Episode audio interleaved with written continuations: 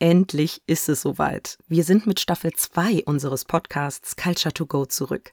Und zwar aus dem hessischen Runkel, wo Michael Ripper lebt. Er ist dort geboren worden. Seine Familie stammte aber mütterlicherseits aus dem Egerland, väterlicherseits aus dem sogenannten Kuhländchen in Mähren. Und die Familiengeschichte ist eine Vertriebenengeschichte.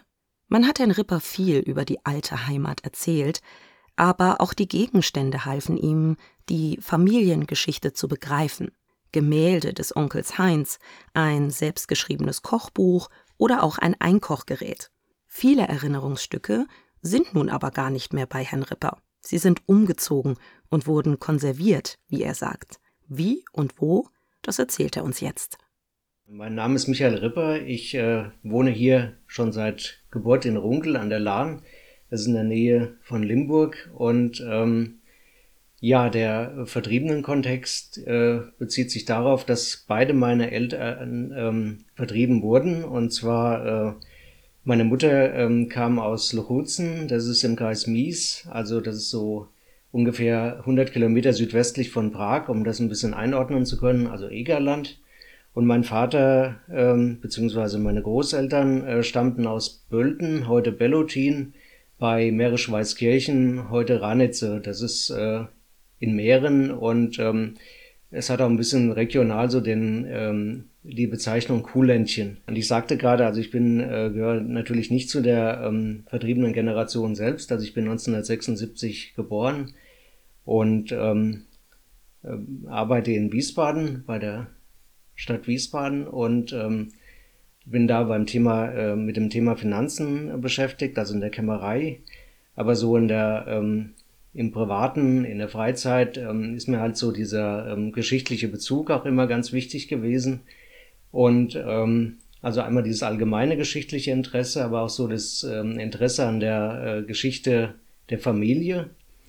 Ähm, dazu muss ich sagen, dass eigentlich auch äh, bei meinen Eltern immer viel gesprochen wurde über die ähm, in so in Anführungszeichen alte Heimat. Ähm, das war immer so, ähm, wie soll ich sagen, wurde immer ein bisschen so als was Besonderes hergehalten und ähm, vielleicht auch ein bisschen verklärt, könnte man sagen. Aber ähm, als Kind habe ich das immer als sehr äh, positiv wahrgenommen. In Abgrenzung zur späteren Vertreibung. Also ich rede jetzt ganz bewusst von dem, äh, von der Phase zuvor. Und ähm, ja, wie soll ich sagen, es war ja immer vertraut durch die Erzählung, aber äh, nie vertraut jetzt von den ähm, Gegebenheiten. Das hat sich erst geändert 1994, ähm, als Verwandte auf die Idee kamen, ähm, wir fahren nach Bölten äh, und haben meinen Vater gefragt, möchtest du mitfahren nach Bölten? Und er hat gesagt, nein, nein, nein, da zieht's mich nicht hin, ich möchte gar nicht sehen, ähm, wie das jetzt aussieht. Ich möchte das so in Erinnerung behalten. Also da sind wir wieder beim Thema Erinnerung äh, wie ich es äh, ähm, noch äh, im Kopf habe sozusagen. Und da habe ich gesagt, also da würde ich ja sehr gern mitfahren, habe dann diese Chance genutzt und ähm, muss sagen, das hat mich ja irgendwie so ähm, äh, sehr begeistert, also landschaftlich auch.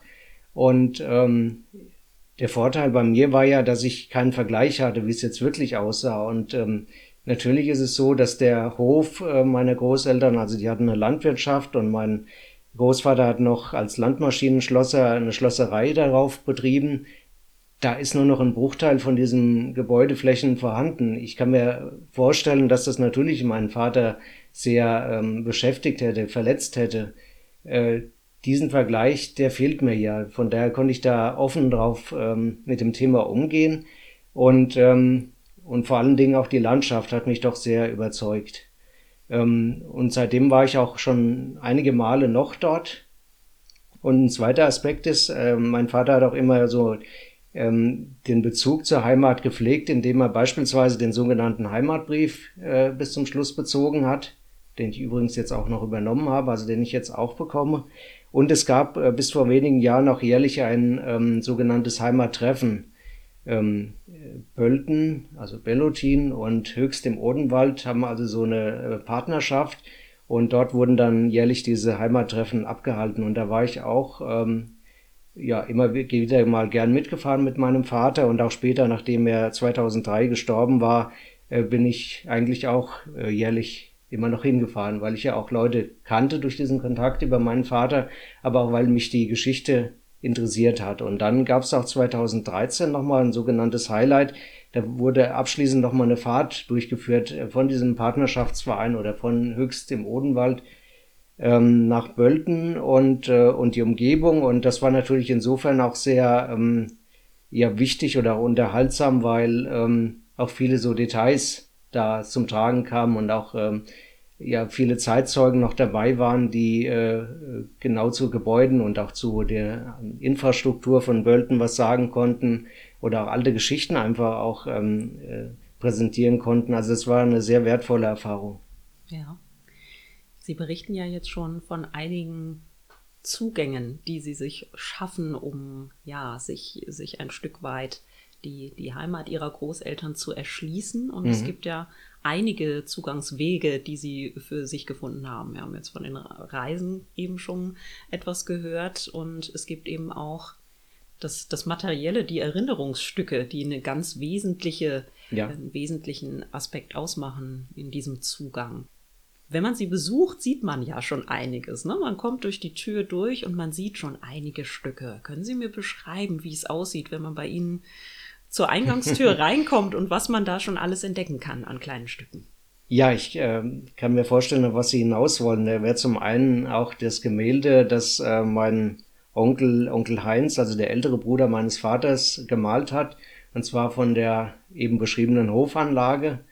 Ähm, das ähm, war immer sehr wertvoll, also meinem Vater auch immer sehr wichtig und ähm, das wurde dann deswegen auch im, äh, im Flur aufgehängt, um es ähm, selbst immer sehen zu können, aber ruhig auch ähm, den Besuchern äh, demonstrieren zu können, ja, also ähm, ich stehe zu diesem heimatlichen Bezug.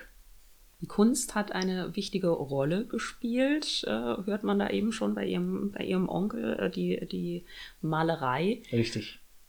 Wissen Sie da noch mehr darüber, was Ihren Onkel mit der Malerei verbunden hat oder wie das sein Leben geprägt hat? Also er hat sehr gerne gemalt und ähm, es gibt auch, ähm, auch das ist ja noch vorhanden, einige Fotos, Schwarz-Weiß-Fotos natürlich, wo er ähm, abgebildet ist, aber auch ein Foto, äh, was ihn schön zeigt mit seiner Staffelei im, im Zimmer. Und ähm, ja, er hat zum einen äh, viele Landschaftsaufnahmen gemacht, auch wenn er irgendwo rumkam sozusagen, hat er das dann, anders als wir heute mit dem Handy die Fotos gemacht, hat er es dann eben oft auch gemalt. Und ähm, das Besondere war, dass er halt auch äh, Porträts gemalt hat. Und ähm, man sagt ja immer, diese Landschaftsmaler gibt es angeblich mehr als äh, Porträtmaler. Also es war insofern was Besonderes oder hat ihn ein bisschen dadurch abgehoben. Und er wurde wohl auch immer gefragt, ob er das sich vorstellen könnte, ähm, äh, beruflich zu, äh, also als Maler tätig zu sein. Ähm, das hat er aber immer abgelehnt, angeblich mit dem Hinweis, ähm, die Maler werden immer erst nach dem Tod geehrt. Und ähm, ich muss dazu sagen, er war 1926 geboren. Ähm, also wie gesagt, Heinz Ripper. Und ähm, ist dann im Krieg halt eingezogen worden in den 40er Jahren und ist dann leider noch am 28.11. bei dieser sogenannten äh, Schlacht beim Hürtgenwald, also bei Aachen oder diesem Umkreis, ähm, ums Leben gekommen. Mhm. Ja, aber zurück zu den Bildern. Es gibt noch eine ganze Reihe von äh, Gemälden, die meine Eltern bei der Ausreise oder bei der Vertreibung mitnehmen konnten. Die wurden, so wurde es mir immer erzählt, eingerollt und in einem Kasten mit der Nähmaschine zusammen transportiert. Auch das wurde erzählt. Zwei besonders schöne äh, Gemälde waren dann wohl nach Ankunft hier in, ähm, in Hessen dann verschwunden. Mhm. Aber noch eine Reihe von Gemälden sind halt erhalten geblieben und unter anderem auch ein Selbstgemälde. Das hat er also äh, dadurch gemalt, indem er sich vor den Spiegel gesetzt hat. Und so hat's mein Vater immer erzählt, als seine Mutter ihn dann sah und gefragt hat, was er denn da macht. Da hat er gesagt, ähm, ich male mich selbst, damit ihr ein Andenken habt, äh, falls ich nicht mehr wiederkomme. Mhm. Das war, ähm, ich finde das sehr bewegend, weil er ähm, damit eigentlich schon einkalkuliert hatte, dass es vielleicht passieren könnte, dass er im Krieg bleibt. Und von daher ist es eine, ja, ein ganz wichtiges Stück und das hing auch bei meinen Großeltern bis 1981, äh, da sind beide gestorben, im Wohnzimmer und ähm, es hat auch jetzt den Platz bis heute im Wohnzimmer auch bei mir noch behalten. das Porträt, ähm, das mein Onkel von der, ja, von seiner Freundin sozusagen von der Hertha mhm. angefertigt hat. Ja. Also auch sie hat er ähm, porträtiert. Und ähm, ja, das war natürlich in der damaligen Zeit noch ein bisschen anders. Also diese Freundschaften ähm, waren noch ein bisschen diskreter als heute. und ähm, so wurde immer erzählt, dass sie ähm, per Steno sich oft auch unterhalten haben, damit das dann für die Außenwelt nicht ganz so ähm, offensichtlich war. Und ähm, ja, das war natürlich äh, eine große ähm, Zuneigung und die ist natürlich dann auch durch den Tod äh, zerrissen worden. So, und dann bestand natürlich auch kein Kontakt mehr seitens meines Vaters oder gar der äh, Großeltern zu dieser Hertha.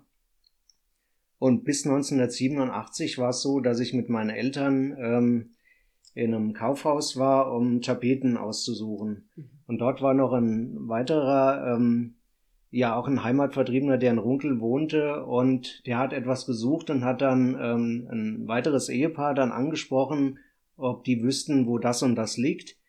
Und ähm, äh, dann hat er aber äh, zu denen gesagt, aber sie sind auch nicht von hier. Mhm. Also muss irgendwie an dem Dialekt, das ist ja auch ein bisschen so ein, ein Kennzeichen von Heimat, äh, festgestellt haben, dass die wohl ursprünglich aus der alten Heimat sind. Und dann haben die sich kurz ausgetauscht und sie hat dann ähm, auch berichtet, ja, sie stammt dann daher und dann hat dieser ähm, andere, ähm, der Herr Fischer war das gewesen, der hat dann gesagt, aber da sind noch, äh, noch drei in der Familie hier im Kaufhaus, die sind auch von dort. Und hat dann gleich äh, Bescheid gesagt. Mhm. Und so ähm, wurde praktisch, äh, wurden wir dann wieder zusammengeführt. Und äh, mein Vater war aber erstmal skeptisch und ähm, hat dann aber zu Hause nochmal nachgesehen im Fotoalbum und da gibt's tatsächlich auch ein Foto, wo die beiden zu sehen sind, also der Onkel Heinz mit der Hertha. Ja. Und hat dann gedacht, ja doch, das, das passt. Und so ist dann praktisch wieder ähm, ein ganz intensiver Kontakt entstanden. Also auch so, ähm, ja praktisch, ähm, obwohl kein Familie, familiärer Bezug da war, aber doch so ein Gefühl von Familie. Und ähm, der bis zu ähm, deren Tod äh, bestanden hat. Also die Hertha ist vor zwei Jahren erst gestorben mit 93 und ihr Mann ähm, letztes Jahr mit 98. Und äh, bis, äh, bis zum Schluss äh, hatte ich auch Kontakt mit den beiden. Und ähm, das wollte ich noch dazu sagen, das Porträt, das ja. ähm, der Onkel Heinz äh, von der Hertha gemalt hatte, das hing auch bei denen im Wohnzimmer bis zum mhm. Schluss. Und das ähm, hat auch jetzt äh, eine Pflegerin bekommen, die die Hertha sehr geschätzt hat und die ähm, es ist ein schönes Gefühl zu wissen, dass es auch da weiter in guten Händen ist. Ja, es sind, ist sehr interessant, wie Sie beschreiben, dass eben auch ähm, die Geschichten um die Gegenstände, hier ist es jetzt ein Gemälde, aber auch die weiteren Gegenstände, auf die wir auch noch zu sprechen kommen, dass die Geschichten darum eben auch eine ganz eigene Geschichte und auch ein Stück weit Geschichte schon bereits erzählen. Was ihnen eben auch erzählt wurde, steckt in den Gegenständen drin.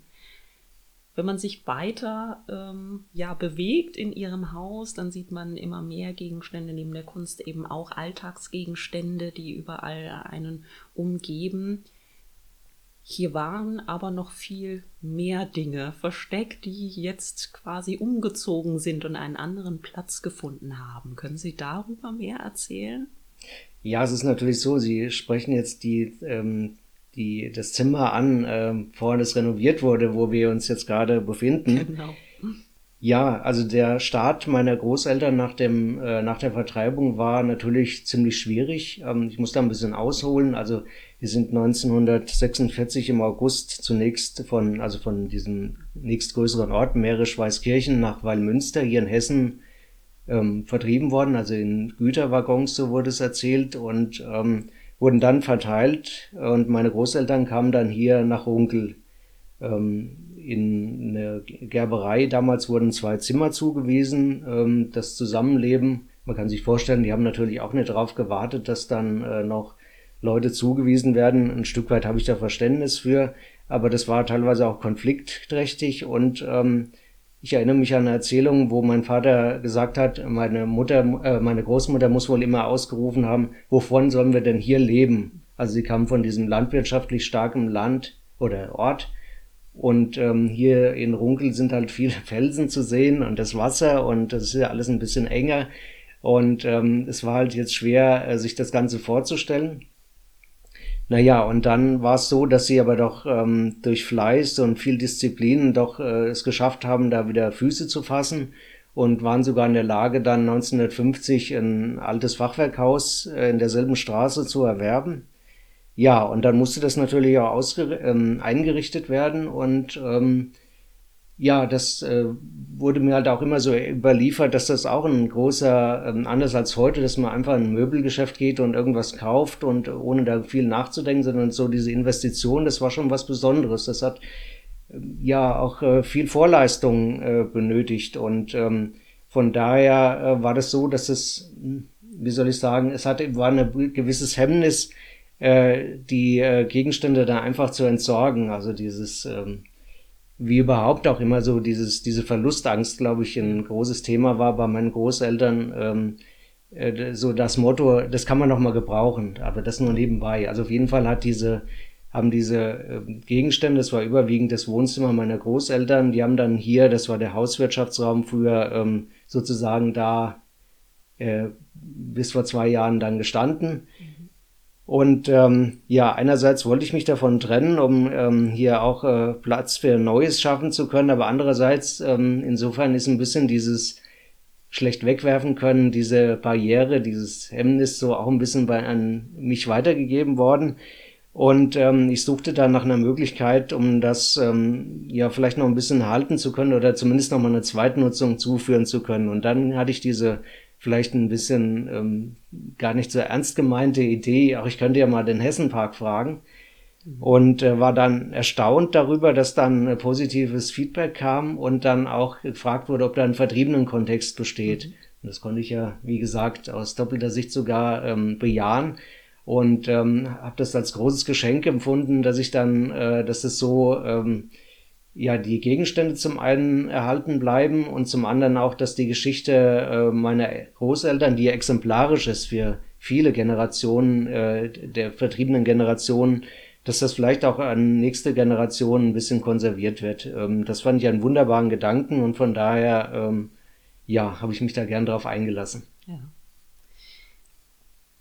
Was, wie, wie sieht das genau aus? Was, was ist denn da in den Hessenpark dann äh, gewandert und äh, an was wurde da Interesse geäußert? Erzählen Sie, erzählen Sie mal mehr dazu. Ach, das sind ist eine ganze ähm, Einrichtung im Grunde. Also es war ein Tisch und auch diese äh, und vier Stühle dazu, aber auch ein ähm, Schlafsofa. Das war jetzt keins von der Stange, sondern das war wohl äh, angefertigt worden, noch von einem Polsterer wohl. Das konnte man auch ähm, auseinanderklappen. Also es war ja früher auch ein bisschen der Wohnraum knapp, äh, deswegen hat man halt so diese Verwandlungscouch, mhm. nannte man es, glaube ich, auch ähm, benötigt. Und das wurde natürlich auch immer in Ehren gehalten. Es war immer eine Tagesdecke drauf, kann ich mich erinnern, damit das auch schön, äh, äh, dass dieses eigentliche Polster dann äh, nie beschmutzt wird. Naja, und dann gab's auch noch diesen Kombinationsschrank, so wie man den in den 50er Jahren halt auch hatte. Das heißt, dass also auch ein bisschen geschuldet der Wohnraumknappheit äh, mit diesen mit zwei Einheiten, wo auch äh, Klamotten sozusagen sich aufhängen ließen und klassischerweise in der Mitte dann eine Vitrine, wo dann das äh, Porzellan aufgestellt wurde, teilweise auch so Sammeltassen, ist ja auch ein Relikt aus dieser Zeit, was gerne präsentiert wurde. Ja, und dann natürlich noch, äh, das ist dann aus den 60er Jahren, dann ähm, ja, das sogenannte Wirtschaftswunder lässt ein bisschen grüßen. Dann hat natürlich auch das Fernsehen äh, an ähm, Bedeutung gewonnen und so war es, dass sie dann auch ähm, Anfang der 60er Jahre dann einen Schwarz-Weiß-Fernseher ähm, erwerben konnten. Ähm, ja, und der äh, war dann halt auch noch äh, allerdings am Speicher ähm, äh, gelagert. Und auch den hat dann der Hessenpark dann gerne übernommen. Also der wird dann wohl auch nochmal ausgestellt, mhm. ähm, was ich sehr interessant finde. Ja, auf jeden Fall. So, so erzählt erzählt sich Geschichte, ne? Ja. In, in, äh, ja, in einer privaten Einrichtung tatsächlich. Ja. ja. Mhm. Sie haben auch noch einige, ja, in dem Fall Gegenstände oder Schriftstücke tatsächlich, aber auch noch hier bei sich und äh, auch vor sich liegen.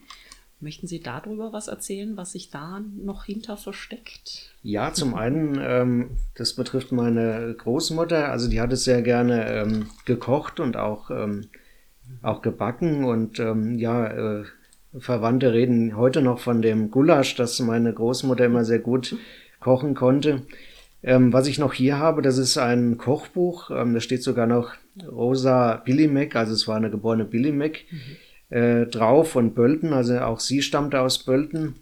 Ähm, aus äh, einem, die Eltern hatten einen sogenannten Kolonialwarenladen. Ja.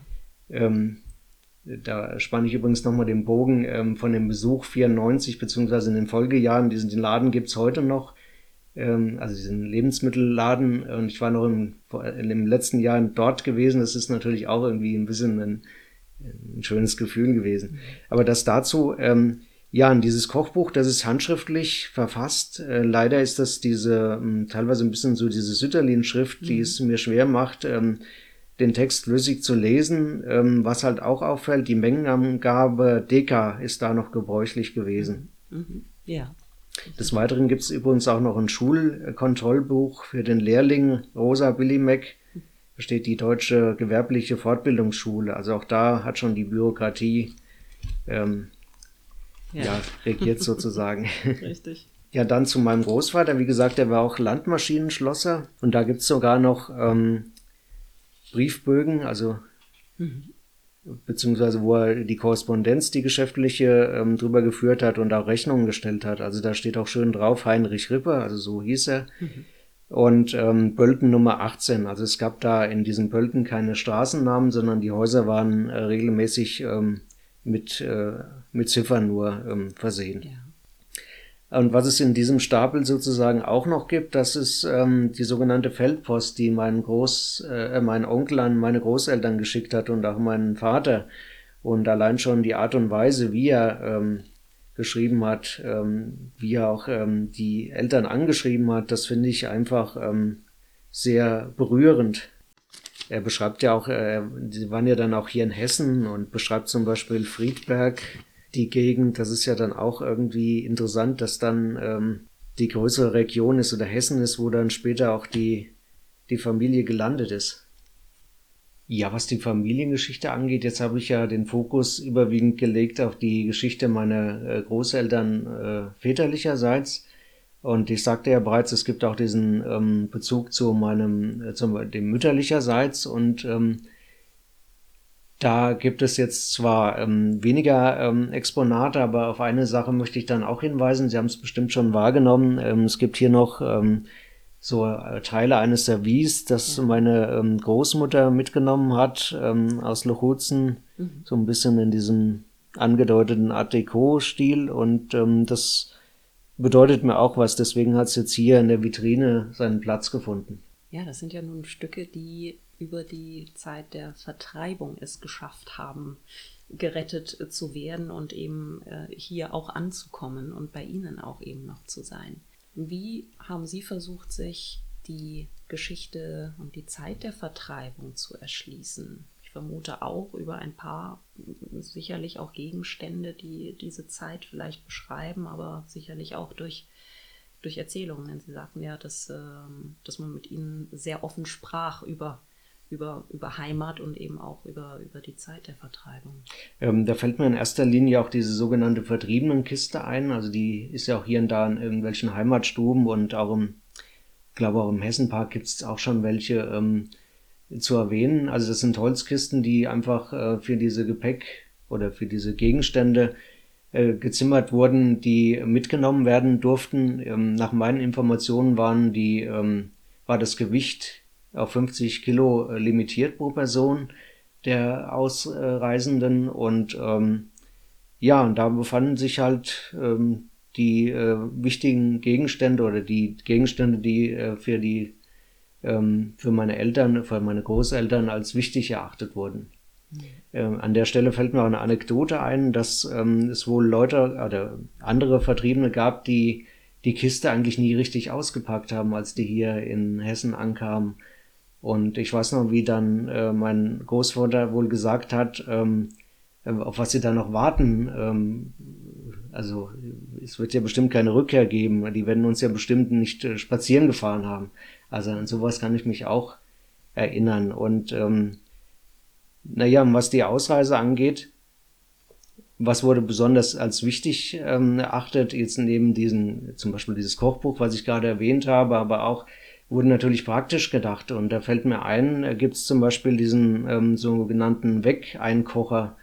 Auch der wurde äh, mitgenommen, ähm, weil eben dieses Thema Selbstversorgung sehr wichtig war. Also das äh, war ja ein bisschen eine andere Kultur ähm, als äh, heute, dass man also Obst beispielsweise oder Gemüse immer wieder frei im Laden kaufen kann, sondern das wurde ja immer noch konserviert, äh, also eingekocht und ähm, ja, um da sozusagen anknüpfen zu können, haben die natürlich auch diesen Einkocher beispielsweise mitgenommen und auch der ist noch erhalten. Ähm, da steht sogar noch drauf Heinrich Ripper und die Hausnummer und dann die Waggonnummer und drei Personen. Ich hatte ja schon erwähnt, die, es war zwar eine vierköpfige Familie, aber mein Onkel ist ja 1944 ähm, gefallen. Was können Sie aus ähm, Erzählungen erinnern um, um die Zeit der Vertreibung? Also das war im Gegensatz selbstverständlich zu diesen sehr positiv äh, dargestellten Erinnerungen der Zeit vor der Vertreibung ein äußerst negatives, ein äußerst einschneidendes Kapitel und ein sehr verletzendes ähm, Kapitel, was man absolut nachvollziehen kann. Und es gibt wohl auch ähm, ähm, ja, Personen, die ähm, diese, mit diesem Bruch der äh, oder mit diesem Neuanfang überfordert waren und ähm, da sehr drunter litten. Ähm, das war ein Thema, aber andererseits muss ich sagen, ähm, überrascht es mich immer wieder, wie diese negative diese negativen Erfahrungen doch wieder umgemünzt wurden und auch in neue Energie äh, gesteckt wurden für den Wiederaufbau.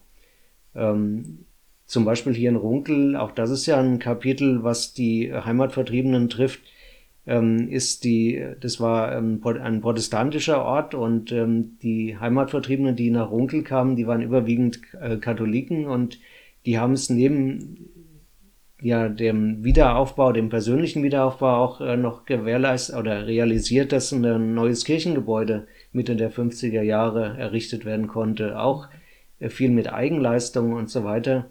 Ähm, ja, das ist für mich ein wichtiger Aspekt, dass also doch diese, nach all diesen dramatischen Erinnerungen ähm, doch wieder diese Energie da war äh, für den Neuanfang. Äh, Warum ist es für Sie so wichtig, sich diese Familiengeschichte so auf, auf diese verschiedenen Wege, die Sie sich suchen, zu erschließen? Was bedeutet das für Sie selbst, auch für Ihre Identität? Was macht das für Sie aus? Ja, wie schon beschrieben, mir ist das sehr wichtig, weil ich, ähm, ja, äh, weil mich diese geschichtliche Ansätze natürlich erinnern, äh, äh, irgendwas geben, aber auch ähm, ja, Heimat ist für mich auch teilweise mit dem Ort verbunden. Und natürlich bin ich hier in Runkel geboren, also in Hessen geboren. Und ähm, das ist natürlich meine Heimat. Das will ich auch gar nicht anders darstellen und fühle mich da wohl. Und das soll auch so sein. Aber ähm, wie soll ich sagen, das Thema Heimat ähm, ist für mich ein bisschen sowas wie so ein, ja, so ein Hintergrundrauschen, nenne ich es mal, ähm, dass da ein bisschen hergegeben wurde, eben durch die, ähm, ja, durch die äh, Geschichten meiner Eltern. Ja, so ein Hintergrundrauschen schwingt ja immer mit, auch im Alltag. Ja. Von einigen Dingen haben sie sich ja nun getrennt, aber haben es in gute Hände eben gegeben, auch mit dem Hessenpark. Ähm, wie ist es aber mit den Stücken, die eben sie noch im Alltag umgeben? Ist das wichtig zu wissen, okay, da ist ein, ein Gemälde, das begleitet mich, wenn ich auch das Haus verlasse. Wie, wie äh, fühlt sich das so im Alltag für Sie an? Ist das so ein fester Bestandteil des Alltags? Ja, das ist ähm, jetzt weniger, also vielleicht äh, so ein unbewusst durchaus ein ähm, wichtiger Bestandteil. Ähm, ich denke, das drückt sich darin aus, dass ich das ja bis heute auch, ähm, dass ich die Gemälde zum Beispiel bis heute auch aufgehängt habe und ähm, ähm, ja, das ist, das ist eben diese Verbundenheit zu der Geschichte, der positiv ähm, positiven Geschichte ist. Äh, ja, also das würde ich jetzt sicherlich nicht machen, wenn ich damit ein Problem hätte, wenn das ähm, immer so negativ alles äh, geschildert worden wäre, ja. Wie geht denn für Sie die Spurensuche weiter? Ja, es gibt jetzt keinen äh, diesen großen Plan, mhm. aber ich kann Ihnen versichern, dass ich auf jeden Fall auch diesen Kontakt äh, beispielsweise über diese äh, ja über diesen Hessenpark, ähm, die äh, der da entstanden ist, aber auch hier äh, heute jetzt äh, mit dem WDV und so weiter, dass ich das als dankbare Quellen äh, weiterhin nutzen werde, um auch neue Erkenntnisse zu gewinnen. Und zum anderen werde ich auch der Region verbunden bleiben und ähm, kann mir vorstellen, da auch regelmäßig weiterhin hinzufahren. Also das um auch mhm. zu sehen, wie sich es weiterentwickelt. Das ist ja kein äh, Zustand, der irgendwie ähm, konserviert ist, sondern für mich ist das ja, ähm, geht das ja weiter. Das ist ja ähm, ganz normal und auch richtig so. Was meinen Sie, wenn unsere Zuhörerinnen und Zuhörer auch mal versuchen zu gucken, was, äh, was sie noch an, an, an Dingen finden, was sie in Kontakt bringt mit der Familie? Wie, wie, wie sollten die da vorgehen? Haben Sie da einen Tipp vielleicht, wie Sie sich da annähern an Geschichte und vielleicht auch nachforschen können? Oder? Ach, da gibt es auf jeden Fall mehrere Zugangsmöglichkeiten. Das ist ja auch immer individuell. Ähm, wie jemand ähm, sozusagen veranlagt ist, also wo er einen besonderen Zugang gewinnt. Ich denke, dass auch diese Reihe, ähm, die Sie hier gerade ähm, ähm, produzieren, ähm, diese, ähm, diesen Podcast beispielsweise an sich, dass das was ganz Wichtiges ist und vor allem, ähm, wenn es darum geht, die ähm, Erlebensgeneration ähm, dazu ähm, interviewen. Ähm, Professor Guido Knopp hat mal gesagt, ähm, die ähm, Stimmen derer, die das erlebt haben, werden bald für immer verstummt sein. Und ich finde, er hat recht gehabt. Ähm, von daher ist das eine sehr lobenswerte Angelegenheit, die Sie auch hier auf diesem Weg, ähm, auf diesem modernen Weg äh, durchführen. Ja, und auch sehr lobenswert ist es natürlich, ähm, was, was Sie äh, hier versucht haben oder was Sie hier geleistet haben, auch an, an Sammlung und es auch in Kontext auf jeden Fall zu stellen und äh, es eben auch einer, ja, einer Öffentlichkeit auch zur Verfügung zu stellen als, äh, als Erinnerungen und für die Erinnerungskultur. Also das ist auch eine absolut lobenswerte und auch eine tolle Aufgabe. Und ähm, dafür möchte ich mich bedanken und natürlich auch für unser Gespräch, was wir hier geführt haben. Gerne, ja. Das war Culture to Go, der kulturhistorische Podcast des BDV Hessen.